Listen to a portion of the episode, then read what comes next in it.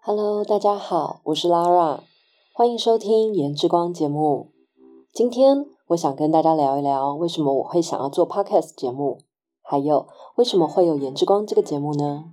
其实一开始我的想法很简单，我想要跟大家分享一些我在生活当中感受到的事情，想了很多，例如写写部落格，或者是 YouTube 拍拍影片。最后，因为我自己本身很喜欢说话。我很喜欢跟人家聊天，也习惯收听 podcast，于是呢，就灵机一动，决定用 podcast 当媒介，来跟大家分享一些我在日常生活当中感受到的有关于信仰、正念、心灵疗愈，还有我平常喜欢的日常活动，像是我看了哪些书，还有我喜欢煮菜，日常生活当中的体验。那么，当我决定要做 podcast，要帮节目取名称，这个难题就出现了。我想了很久很久，始终没有一个好的决定。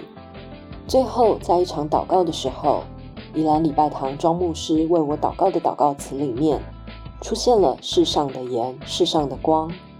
那一瞬间，“颜之光”这个节目名称就浮现在我脑袋里。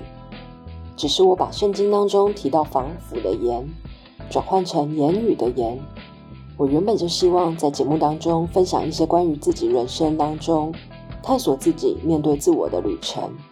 颜之光这个节目名称就产生了。光是能量的一种传播方式，言是人说和写的行为过程。我希望我做颜之光这个节目，能够用言语透过光的能量，温柔且坚定的疗愈自己。同时，在收听的你们也能感受到这个能量。最后，我还要感谢一路上陪着我、帮助我。完成这个节目的山门家人伙伴们，我们是一群固定每个礼拜的礼拜三晚上下班后，会在宜兰圆山的山门共享基地聚会的家人伙伴。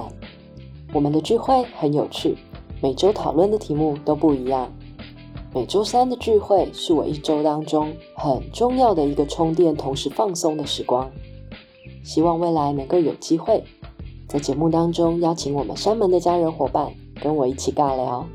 或者是收听节目的你，对于我们山门的聚会有兴趣，也欢迎来参加。好的，颜之光的序章就在这集开启喽。大家可以在 Instagram 上面搜寻“颜之光 Podcast”，言语的言，人之初的之，光亮的光。